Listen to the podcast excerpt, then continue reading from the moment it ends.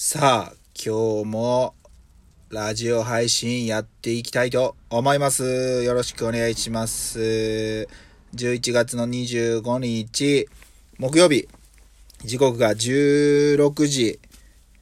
過ぎということで、今日はですね、あのままず、報告というか、ちょっと、まあ、嬉しいことが昨日あったので、お話しさせていただきたいなと思います。まあ、僕ですね、以前、あのーまあ、2年ほどですかね、あの、友人と、僕含めた友人、えー3人で、えーいわゆる、えポッドキャスト番組っていうのをやっておりました。で、今年のま9月1日をもって、その、ポッドキャスト番組は終わりを迎えたわけなんですけども、まあそれからはね、あの、個人でというか、このラジオトークで主に配信、音声配信させていただいてるんですけども、えっ、と、僕が、その、ポッドキャスト番組をこう、やる、やりたいと思ったきっかけをくれたのが、えー、農系ポッドキャストの、まあもう、大御所ですよね。えーいわゆる鳥、鳥と言ったらいいのかな。うん。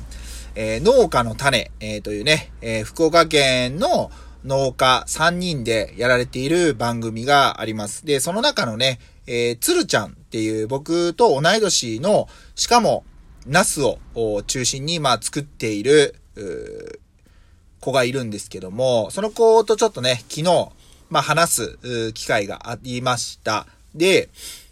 まあ、その時間が非常に楽しい時間で、えー有意義な時間だったなというふうに、えーだったなと、でした。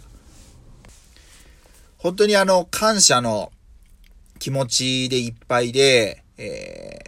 以前ね、あの、2019年んだったかな、12月ですね。まあ、こういうちょっとこう、コロナ禍になる前に、えー、まあ、福岡というか九州に行った時に、まあ、つるちゃんとね、少し、えーお会いして話す機会があったんですけど、めちゃくちゃ、まあ、あのー気さくなというか、あけど、こう、会話してると、すごくこう刺激をもらえるね、あのー子で、まあ、同い年っていうことも、まあ、あるんですけども、すごくね、まあ、友人として、うん、あのなんかずっと友人でいたいなと思える存在ですね。はい。で、まあ、そのつるちゃんと、まあ、ちょっといろいろこう話していく中で、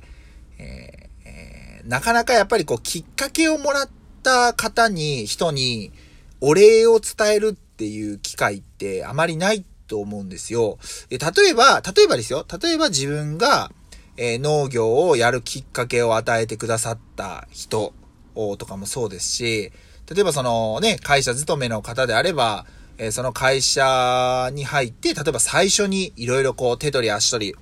えー教えてくださった方にお礼を言う。うまあ、それが社長さんだったら社長に言うって、なかなかないと思うんです。で、けど、なんか恥ずかしいから、あいや、なんかそこまで、こう、ちょっと関わりを持つのも、あんまりなんで、言わないっていうの、言わなきゃいけないなと思いながら言わないのってめちゃくちゃもったいないと思うんですよ。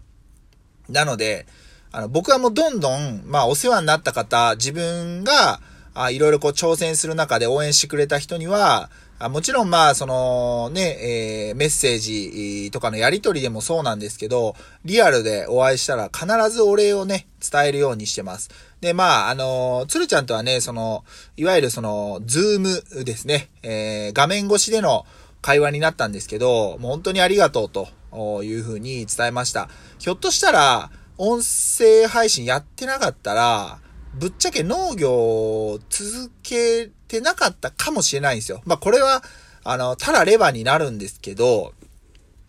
うん。やっぱりその農業って割と、まあ孤独というか、あ僕の場合家族でやってるんで家族以外の人たちと顔を合わす機会っていうのはなかなかないんですけど、そんな中でもやっぱりその自分が、えー配信者の立場、あもしくは、あそうやってこう、聞く側にね、立った、あどちらにも、の立場にもなるわけなんですけど、本当にね、あの、ありがたい気持ちでいっぱいです。ぜひね、もし、えーそういう身近にというか、周りの人でそういう方がいるのであれば、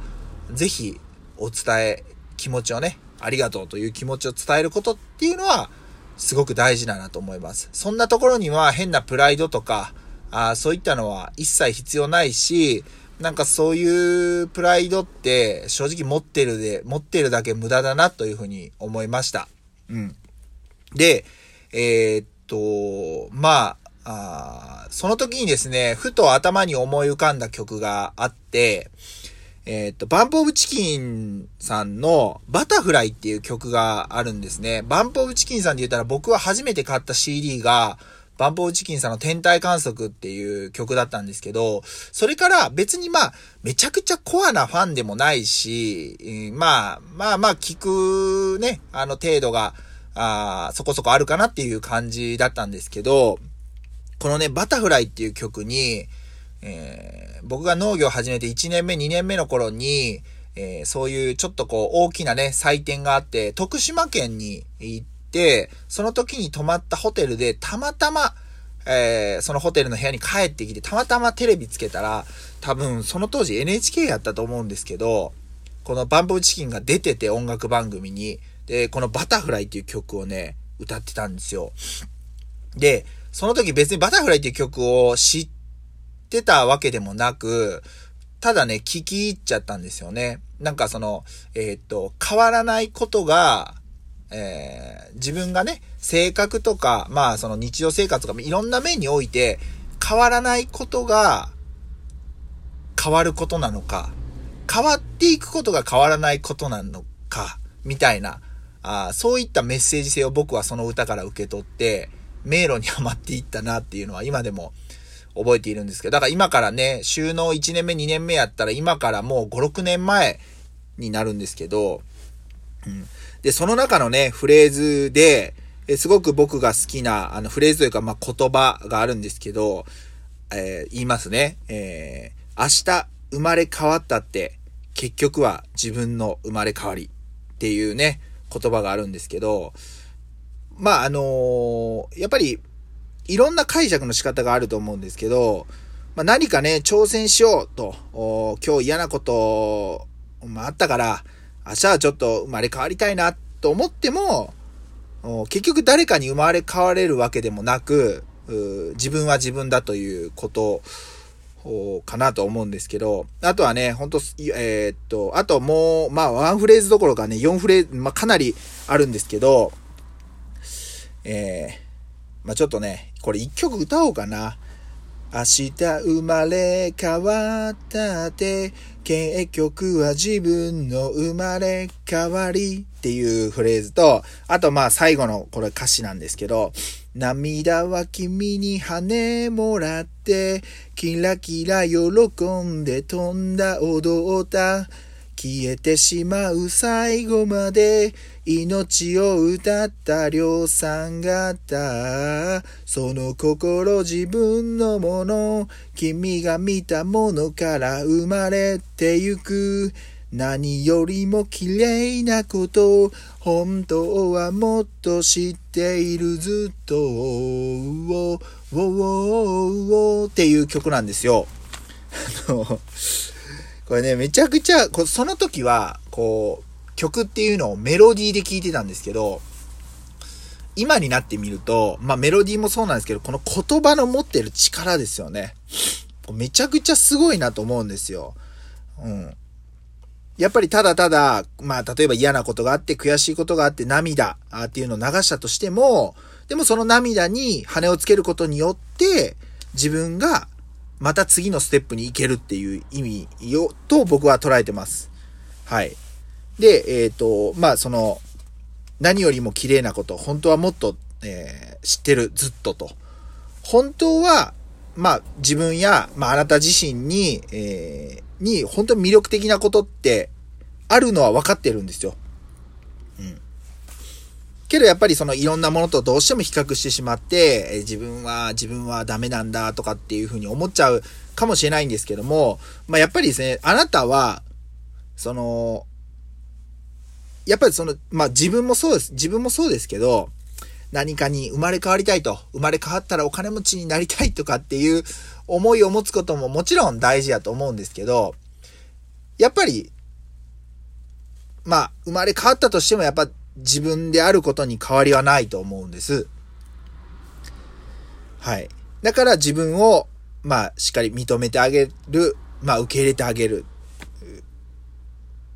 っていうね、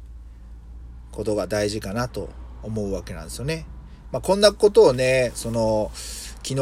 その友人と話しながら、ちょっとこの曲を思い出して、うるっとね、来てしまったわけなんですけども、うん。いや、いいですね。なんか、あの、本当に、えー、少年時代というか、まあ、10代、20代に聴いていた曲っていうのは、曲をメロディーとしてしか聴いてなくって、けど今30代半ばになって、もうこれからね、あの、さらにおっさん化していくわけなんですけど、に聞くと、また、こう、あ、こんなめっちゃ思いが詰まってたんだ。あ、こういう言葉なんだなっていうのを改めてこう感じることができるんで、うん、すごくやっぱりいいなと思いますね。あなたの思い出の曲っていうのは何でしょうか？あぜひね、メッセージとかで教えてもらえたらいいなと思ったりしています。まあ、こうやって言ってもなかなかメッセージ来ることはないんですけども、もしよかったら思い切ってね、メッセージ送ってもらえたらなと思います。はい。てな感じで、えー、明日は、あちょっと作業お休みして、えー、ね、あちょっと僕の奥さんと少しお出かけ、えー、ウィンドショッピングかなをしていきたいなというふうに思います。ぼちぼち小松菜の収穫がね、始まるので、来週の火曜日からかな、始まるんで、しっかり体調整えて、年内思いっきり走り抜けたいなというふうに思っております。はい。ではでは、皆さん、また明日お会いしましょう。朝配信できたら配信したいと思います。では、お疲れ様でした。夏健でした。